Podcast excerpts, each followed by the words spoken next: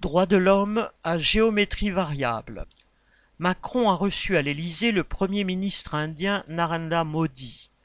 Ils se sont étreints sur le perron comme de vieux amis. Modi est un démagogue nationaliste, responsable de pogroms anti-musulmans. Mais l'Inde est un marché important pour l'industrie française, notamment d'armement. Alors ça mérite bien un baiser sur les marches de l'Élysée.